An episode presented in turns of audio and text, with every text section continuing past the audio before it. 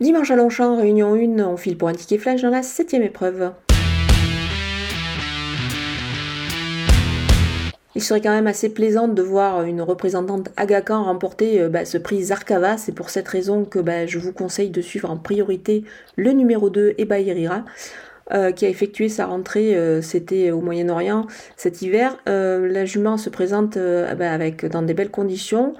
Je pense qu'elle a les plus hautes ambitions ici. Elle devra se méfier de l'incroyable, le numéro 1, Grande Glory.